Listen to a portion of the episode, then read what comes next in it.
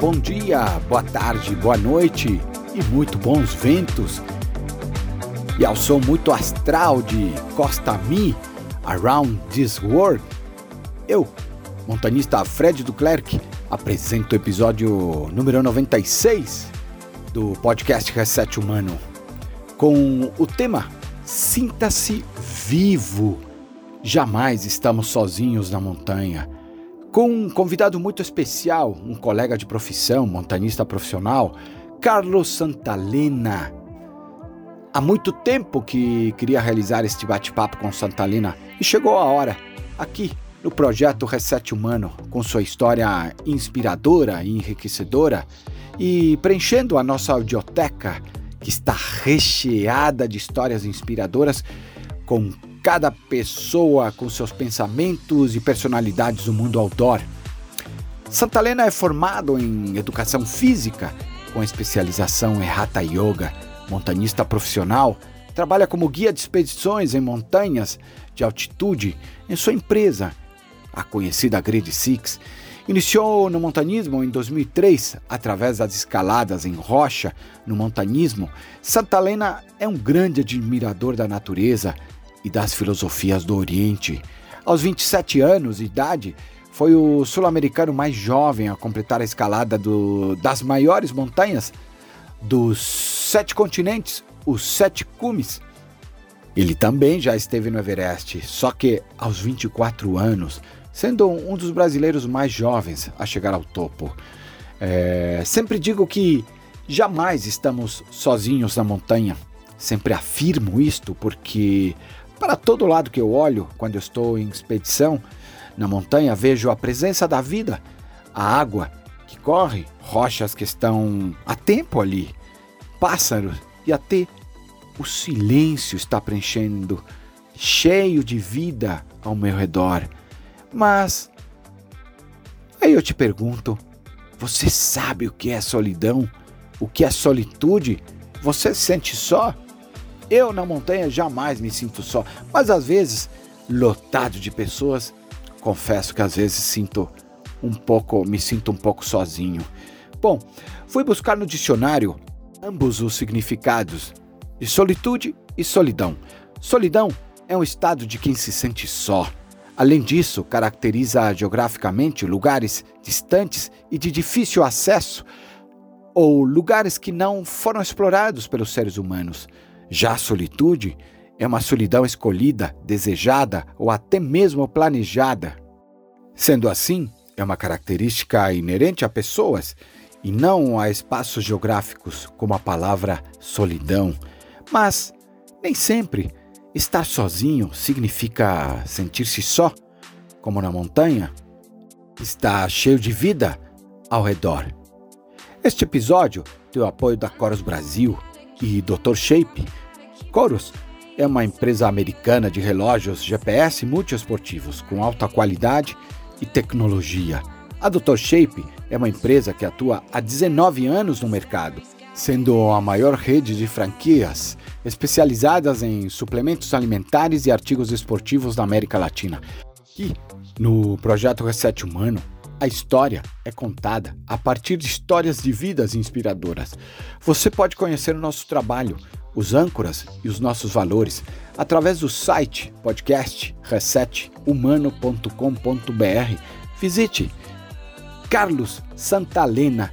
Que prazer poder conversar contigo aqui no projeto. Meu amigo, muito obrigado por aceitar participar do podcast Reset Humano. Estou muito feliz.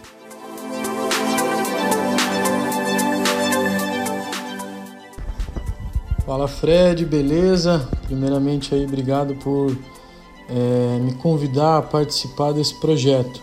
É, o que eu acho do projeto Reset Humano, acho muito interessante até pelo nome né, que, que ele traz. E a gente que gosta do montanhismo, né, somos apaixonados aí pela montanha e pelo contato com a natureza, podemos perceber que é um nome é extremamente pertinente, né? A gente quando está na montanha ou quando está na natureza, a gente tem uma grande oportunidade de resetar aí a nossa condição de humano, né? ou seja, a gente já nasce nessa condição de humano, ao longo do tempo a gente vai tendo contato né, é, com a vida, com as pessoas, com tudo que vai acontecendo ao longo do percurso e muitas vezes nos esquecemos né, de onde nós viemos e qual é a nossa essência e o que a gente tem feito aqui. Então, acho que o projeto Reset Humano é uma grande oportunidade das, das pessoas se fazerem essas perguntas, né? E encontrarem caminhos de respostas, vamos dizer assim, é, que possam ser compartilhados entre todos nós que amamos a montanha e a natureza. Santalena, muito obrigado pelas palavras e volto a repetir, muito feliz por esse momento aí, essa conversa nossa.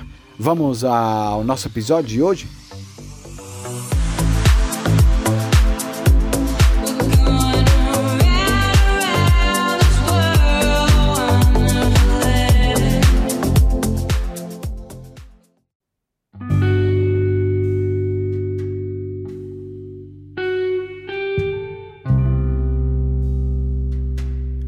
Sempre digo, como disse na introdução do episódio, que jamais estamos sozinhos à montanha.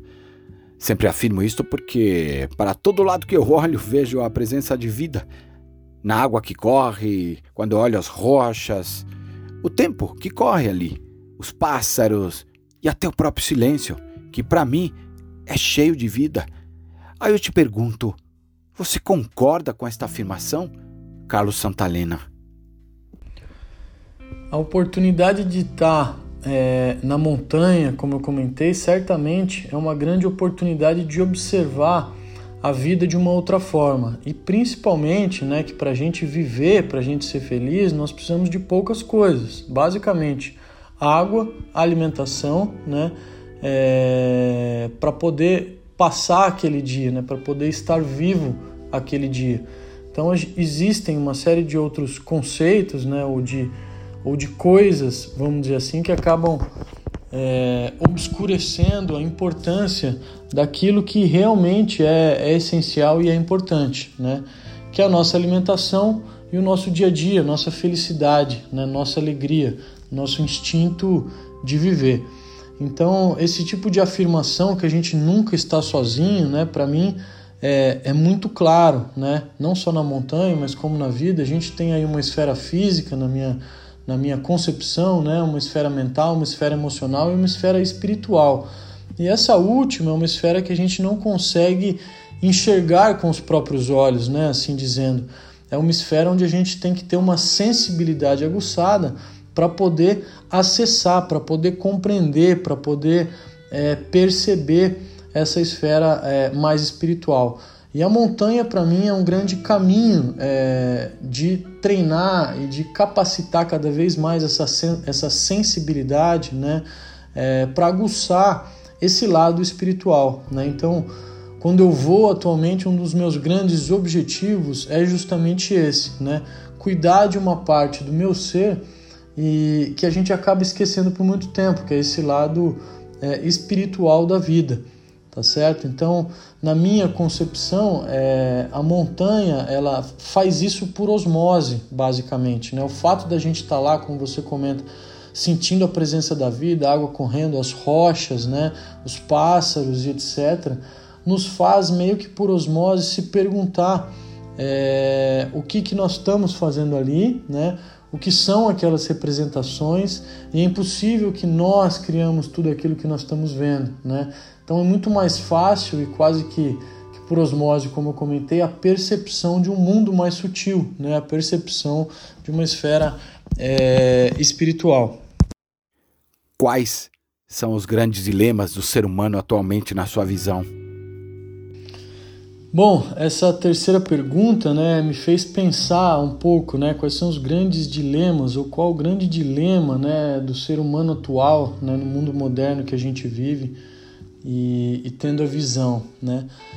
E refletindo, eu, eu consigo perceber aí, inclusive com as pessoas, né, que participam do mesmo meio que eu aí no montanhismo, que buscam essas viagens, né, que são clientes ou que são amigos, que são expedicionários, né, é, e de uma geração aí que hoje a gente pode contar entre os 40 e os 60 anos, eu acredito que, que o grande dilema tem sido para essas pessoas, né? É ganhar dinheiro ou ser feliz, né? Parece que é uma algo me diz, né, que na mentalidade ainda existe uma divisão entre isso, né? Ou seja, putz, será que eu vou é, ganhar dinheiro eu vou, ser, eu, eu vou ser feliz, né? Será que eu consumir coisas materiais vai me trazer felicidade? É, tudo aquilo que eu pensei, eu conquistei até agora, me serviu de alguma coisa em termos materiais, né? Então é uma grande pergunta que, ser, que estes seres humanos têm, têm se feito, né? É, por que trabalhar para ganhar dinheiro, né? É, qual é, é, é, o objetivo de ganhar dinheiro, por exemplo, e não ser feliz, né? E é uma resposta bastante complexa, né? Porque vai depender muito de cada um, da personalidade de cada um, é, da vida de cada um, ou que cada um escolheu ter, né? E, e o que eu tenho percebido é que nitidamente acontece uma migração, né? É, de pessoas que buscam, mesmo através do dinheiro atualmente, comprar mais experiências, né? É, são experiências profundas de alta montanha, experiências, como eu digo, que tocam o seu lado também mais sutil, mais espiritual, né? E que acabam não tendo valor, né? No final das contas, elas acabam agregando é, no mundo de conhecimentos, né? Ou muito na sua vida como um todo. Então, para vamos ser pragmático, né? Eu acho que o grande dilema desse ser humano moderno é esse, né? é, ter dinheiro, trabalhar ou ser feliz, né? E eu acho que o grande caminho é tentar encontrar o meio do caminho, vamos dizer, entre essas duas coisas, ou seja, é, sem dinheiro eu também não consigo exercer uma série de coisas atualmente no mundo moderno, né, capitalista, vamos dizer. Então, encontrar o caminho do meio ou buscar coisas que te realizem pessoalmente, né, no âmbito profissional ajuda muito, né, para que esse, esse dilema se torne uma coisa única, né, para que ele se torne uma coisa um pouco mais fluida do que simplesmente, ah, eu trabalho para ganhar dinheiro e para ter o meu final de semana legal e para ter as minhas férias, né? Então, traduzindo uma nova oportunidade num novo modelo, né, de trabalho, onde o trabalho seja também uma realização pessoal, né? E não unicamente uma fonte financeira, né? Então, essa alteração de mindset ou de observação sobre isso, acredito que ajuda a gente a fazer com que esse dilema seja é, diminuído, ou seja, amenizado, né? e a gente consiga viver de uma forma um pouco mais fluida. Não sei se fui claro nessa. Vivo em montanhas há muitos anos. Aliás, montanhas são a minha vida, a sua também. E nisso aprendi grandes valores. Pessoas e também uma relação espiritual comigo. Aprendi a acreditar, por exemplo, aquilo que não vejo. E assim como o amor que sentimos e não vemos. Te pergunto, o que as montanhas te ensinaram na escalada da vida? A montanha nos transforma? Bom, a montanha ela pode sim ser um um palco, assim, vamos dizer, de transformações né, na, nas vidas das pessoas, até por ser né, uma atividade de grande intensidade em todos os âmbitos que eu comentei: físico, mental, emocional e espiritual. Né?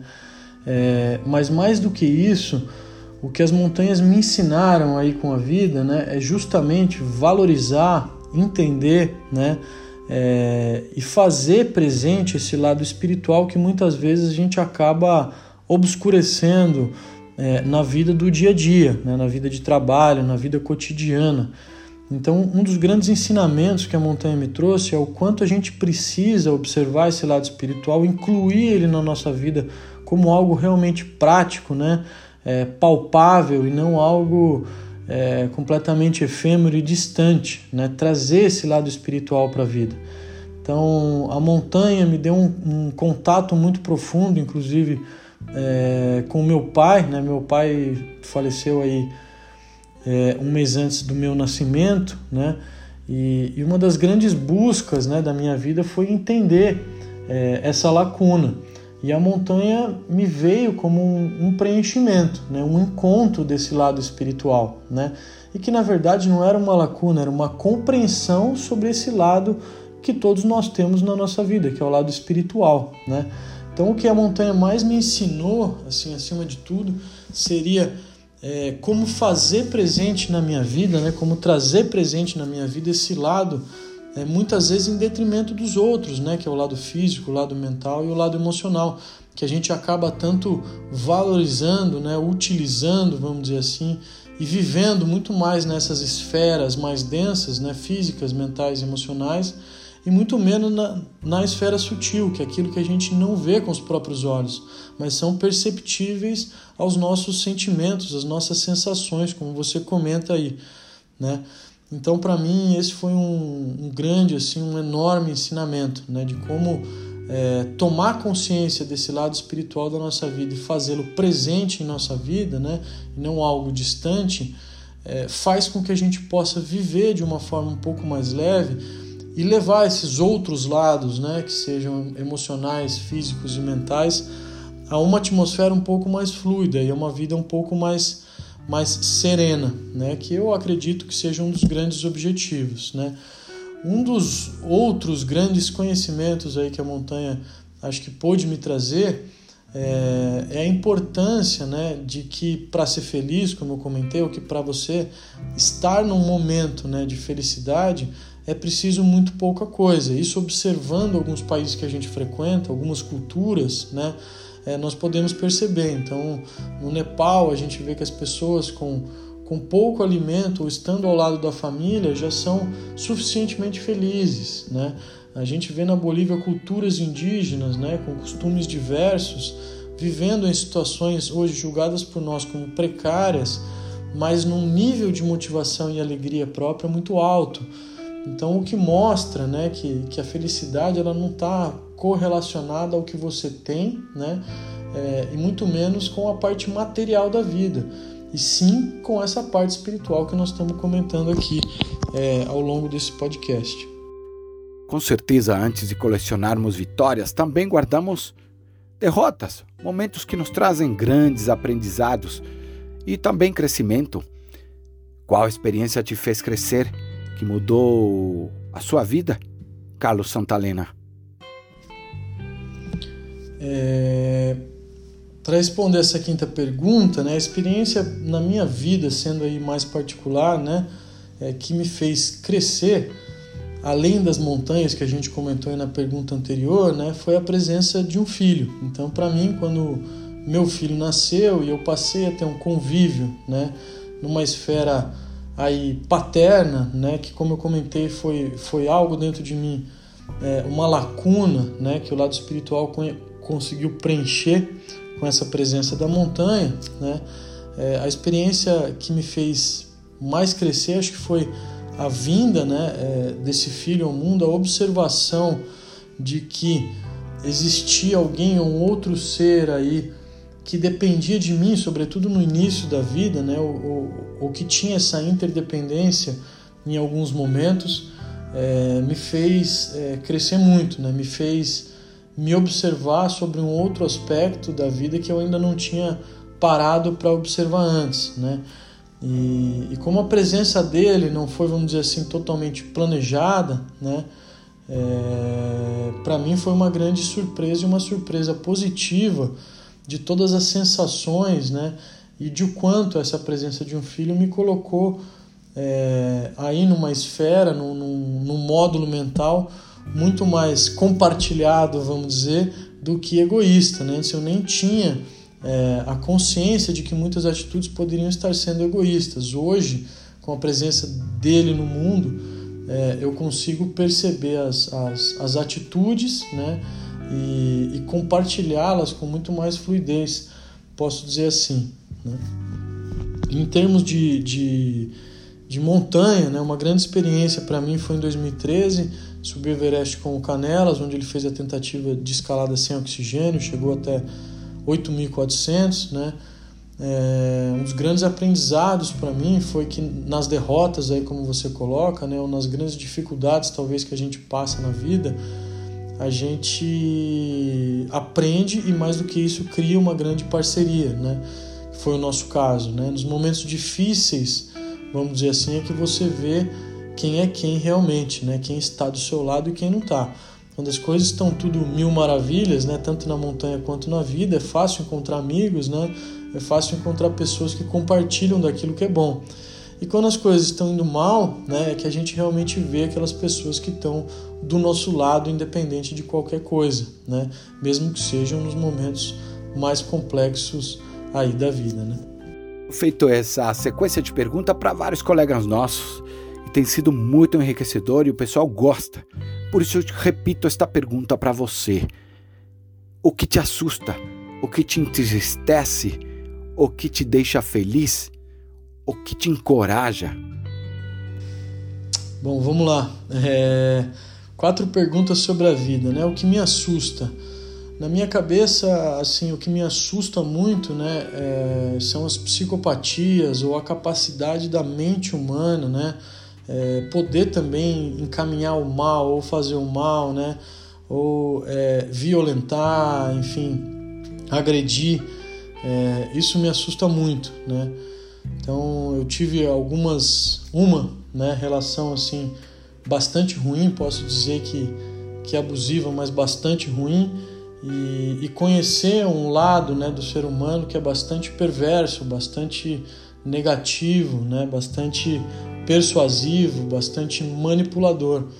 Então hoje o que mais me assusta na vida é isso, né, a capacidade de alguns seres humanos é, conseguirem manipular a bondade, né, transgredir, é, trazer o mal, né, é, sem obter qualquer, vamos dizer, sentimento de arrependimento ou de, ou de perdão ou algo desse tipo, né, o que mostra aí, evidentemente, é, uma psicopatia instalada, né, então isso assusta muito, porque muitas vezes a gente está do lado de uma pessoa que que, que não demonstra né, toda a sua violência e talvez agressividade e, e forma de conduzir a vida, e no final você acaba descobrindo que essa pessoa é, poderia ter intenções é, pesadíssimas né, ao seu respeito ou ao respeito de outras pessoas. Né?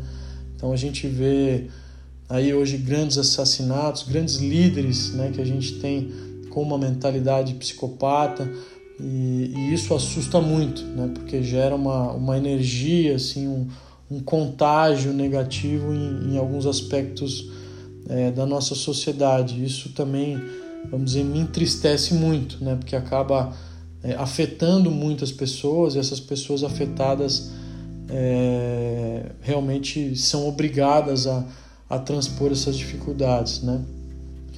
É, o que me deixa feliz é poder perceber né, que, independente dessas nuances sociais, independente da dualidade, né, independente é, das coisas que a gente julga que atualmente ser ruim, né, negativa, etc., é, o que me deixa feliz é saber que existe algo maior né, é, que pode transcender tudo isso. E esse algo maior é esse contato espiritual que a gente comentou, que tem na montanha, né, que é a unidade e quando a gente está é, nessa vibração, a gente consegue se encorajar, a gente consegue ser realmente feliz e entender né, é, todas esses, esses, essas partes maléficas da vida como parte de um todo.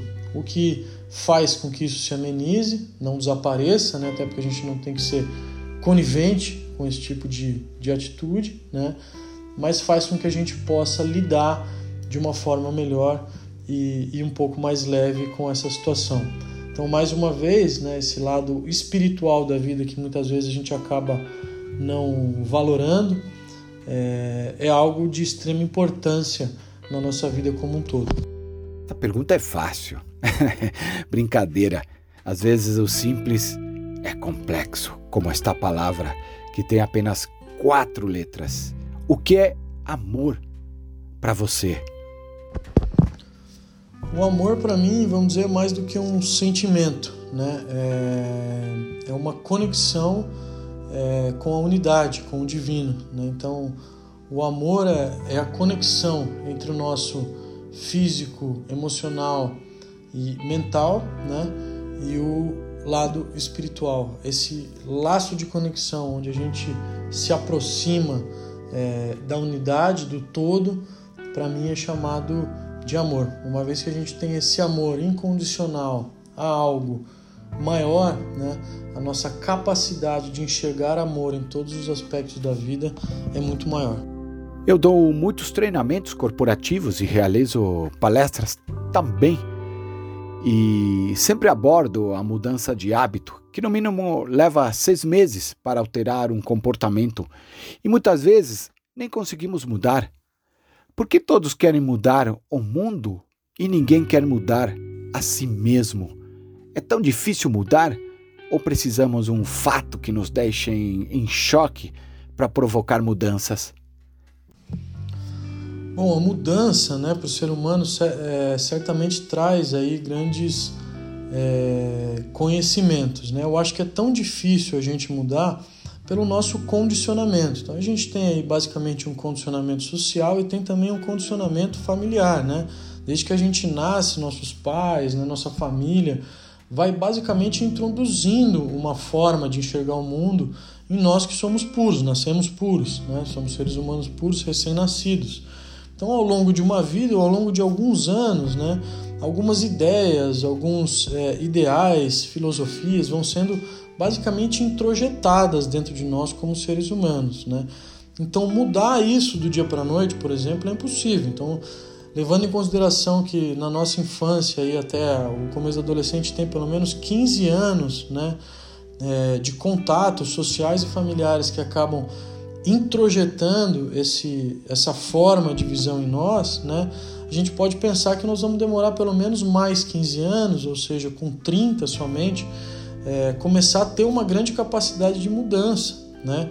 É, total e, e, e, e, que seja fluida, né? que seja mais ou menos densa, né? que incorpore realmente uma mudança e não seja simplesmente uma fala. Né? Então, para mim, a grande dificuldade de mudança é essa, né? pelo fato da, da gente ser condicionado desde o nosso nascimento a um, a um formato. Então, sair desse formato é sempre mais difícil. E com certeza, né, experiências de grande intensidade, vamos falar assim, é o que coloca a gente à prova daquela filosofia que foi introjetada contra uma verdade é, próxima que, que está sendo almejada ou que está sendo vista. Né?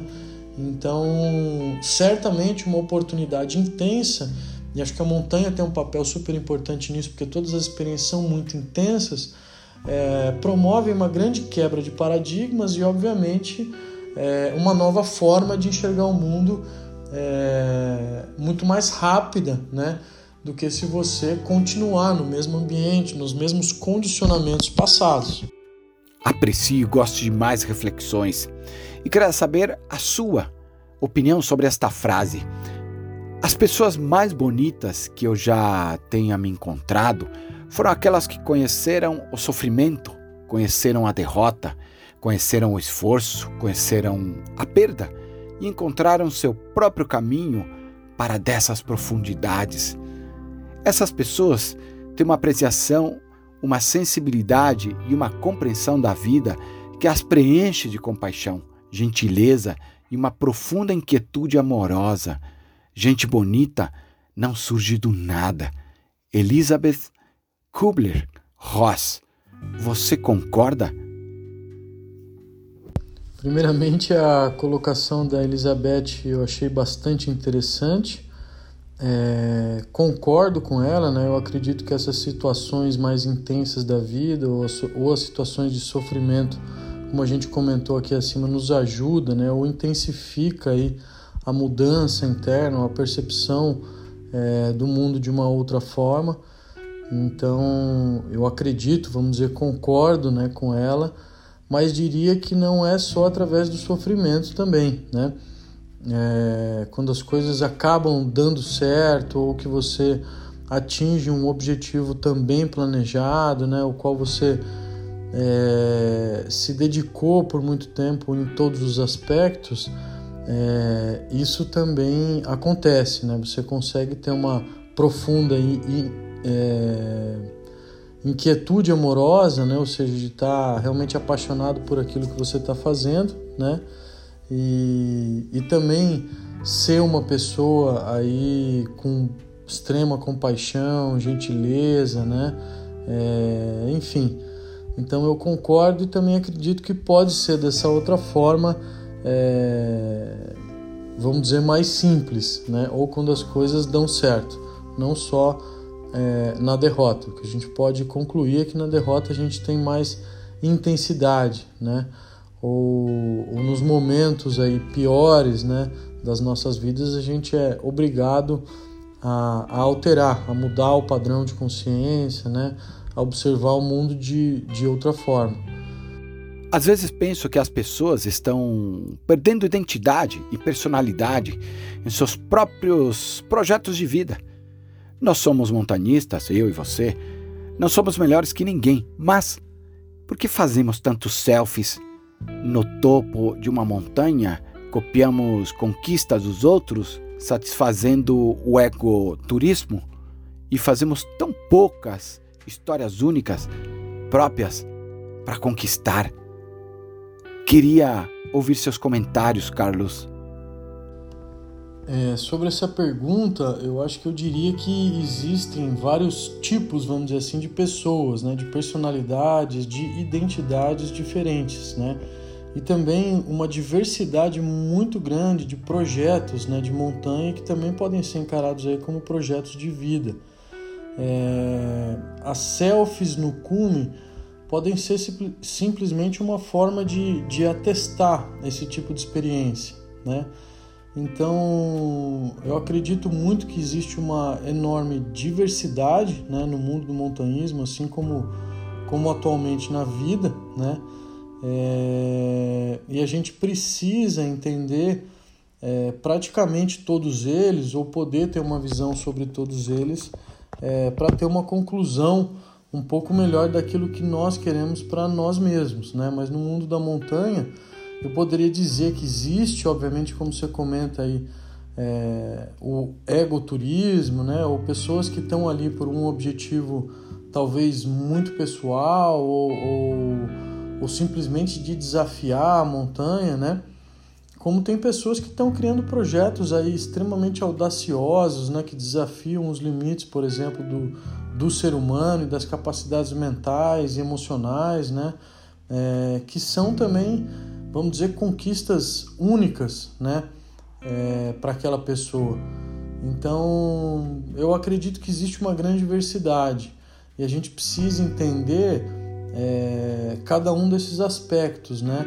da diversidade, da personalidade do novo turista que existe para esse tipo de, de turismo de alta montanha, vamos chamar assim, né? ou de expedições de alta montanha. E aí, aos poucos, né, é, lapidando essa pessoa e ensinando é, desde os conceitos básicos, evidentemente que ela tem uma grande oportunidade de evolução. Né? E aí vão ter conquistas de todos os jeitos, né? das maiores montanhas, das menores montanhas, das mais selvagens montanhas, né?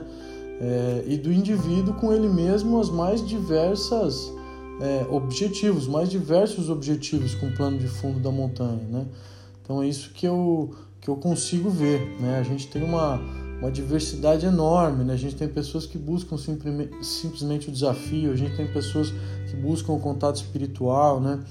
A gente tem pessoas que, que estão precisando de um momento ímpar na vida e resolvem fazer uma viagem para alta montanha, é, sem saber o que esperar ainda, né? É, a gente vê pessoas que estão tá simplesmente querendo talvez reatar um relacionamento, né? É, a gente vê pessoas que querem encontrar simplesmente com outras pessoas que gostam da mesma atividade. Então, a diversidade é muito grande, né? Então fica muito é difícil julgar, né?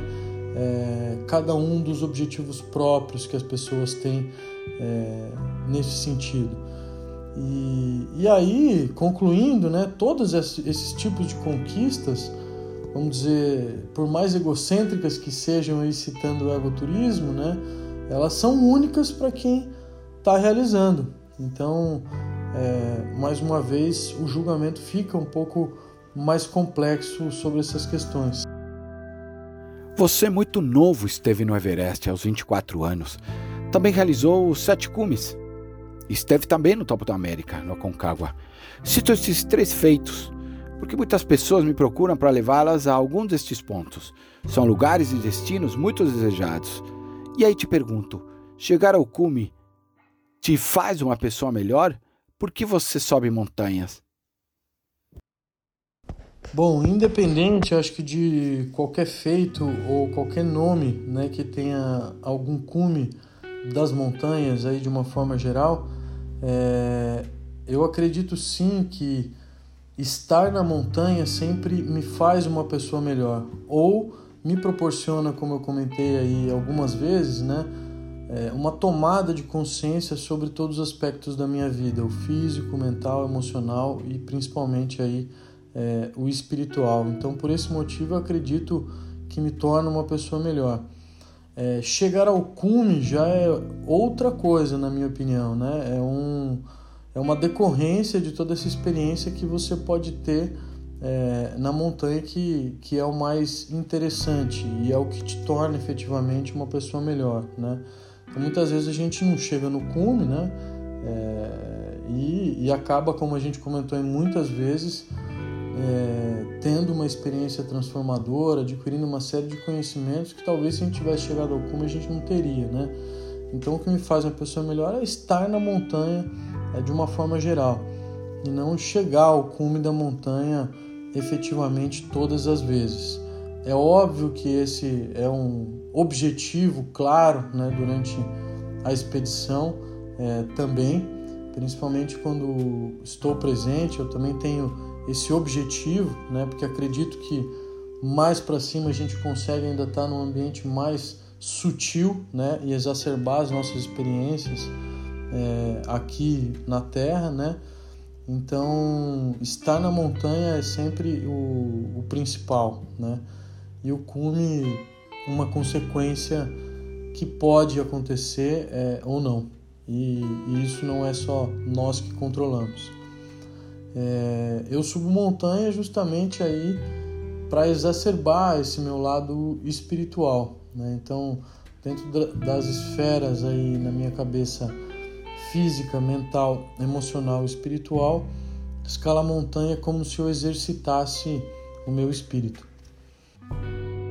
Santa Helena, quando você está conectado com você, escalando, mas literalmente pensando em você, o que você pensa? É, quando eu estou na montanha e posso dizer conectado comigo mesmo, né? E em ocasiões mais solitárias, é, pensando em mim, quando eu penso, eu penso o quanto eu sou privilegiado, né, de estar naquele momento podendo ter aquela experiência, né? Então, o que me vem na mente é essa sensação é, de um privilégio, de uma satisfação muito grande, né? E logo em seguida, né, dependendo da, da atividade, a mente é, entra nesse estado mais contemplativo e, e, os pensamentos acabam se, se diluindo, vamos dizer, ou se desaparecendo por momentos importantes. Liberdade é, em geral, a condição daquele que é livre capacidade de agir de si mesmo, independência, autonomia. Temos visto muita fake news em todas as áreas que cercam o ser humano. Em rede social, é comum, causando conflitos. Dá para ser livre sem invadir o limite do próximo nos tempos atuais? Bom, sobre liberdade de forma geral, é, eu acredito que sim, né? A gente pode viver livremente aí como você coloca, isso depende de cada um, né? De como cada um encara esse conceito de liberdade. E aí pode ter uma amplitude, na minha opinião, muito grande, né? Do que é esse conceito para cada um. Então, acredito que pode sim, né? É possível se viver livre, né? sem invadir o, o limite do próximo, né, como você coloca, nos tempos atuais, né? Isso depende muito de cada um e, e como ele encara a sociedade de hoje, como que ele encara o mundo, né? Como que ele enxerga é, o planeta. Meu amigo, como você vê o futuro de nosso montanismo brasileiro? Bom, para o montanhismo brasileiro eu vejo um futuro promissor em todos os sentidos, né? em todas as modalidades, seja o boulder, seja esportiva, seja tradicional, seja big wall, seja alpina, seja alta montanha. É... eu vejo um futuro muito promissor porque a atividade aqui no Brasil, vamos dizer, ainda é muito prematura, né? a gente ainda tem muito a se desenvolver se comparado a outros lugares é, da Europa, ou mesmo Estados Unidos, onde a cultura do montanhismo já existe é, instalada, né? Então eu acredito que a gente tem muita margem aí de crescimento para os próximos anos. Por ter se tornado uma, uma modalidade esportiva olímpica, também é, trouxe para o Brasil é, uma visibilidade diferente né, dentro do, do esporte escalada, né? houve investimento e está havendo né, maiores investimentos de patrocínios dentro desses atletas é, olímpicos atualmente, é, que estão participando muito mais de campeonatos mundiais, né, de campeonatos pan-americanos e, e, acabaram recebendo esse incentivo, né, esse olhar é, desses patrocinadores que, que apoiam o montanhismo. Então, em todas as modalidades a gente vê um crescimento, né? É, na modalidade indoor, né, na modalidade competitiva, a gente tem muito mais ginásio do que tinha antigamente, muito mais festivais né, sendo feito, embora até, é, a gente esteja ainda num, num, num, período sem muitos eventos, a gente ainda consegue ver muitas, muitos festivais acontecendo, voltando né, a, a acontecer campeonatos de uma forma muito mais, mais intensa. Em termos de alta montanha, a mesma coisa, né? A gente vê cada vez mais jovens se interessando, é, a gente vem, vem assistindo uma geração aí dos 40, como eu disse, se interessando fortemente e, e se entregando basicamente para o esporte, né? mudando de vida, enfim. A gente vê um grande aumento das, das agências né? que trabalham com isso, ou das pessoas, né? guias, staffs, é, de acampamento, enfim, um aumento muito grande desse tipo de, de trabalho aqui no Brasil, o que mostra que tem uma margem enorme de crescimento e já está acontecendo um, um crescimento é, bastante acelerado, vamos dizer assim, e bastante saudável, sobretudo para a gente que está nesse meio.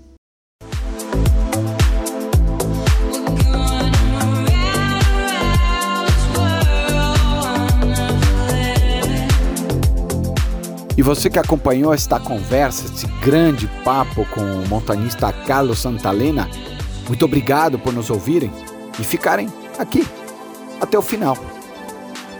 Uma conversa franca, aberta e com grandes pensamentos, viu, Carlos? Muito obrigado.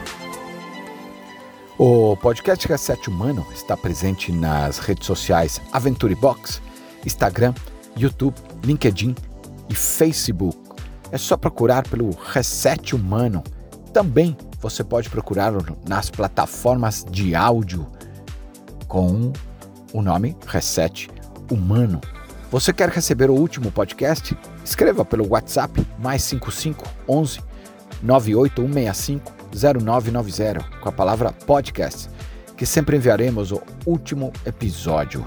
O projeto Reset Humano teu DNA no convívio com a natureza, na montanha e visa desenvolver o ser humano, dando um reset, gerando aprendizado e conhecimento para desenvolver a sociedade, impactando de maneira positiva na natureza, em nossa casa no planeta Terra.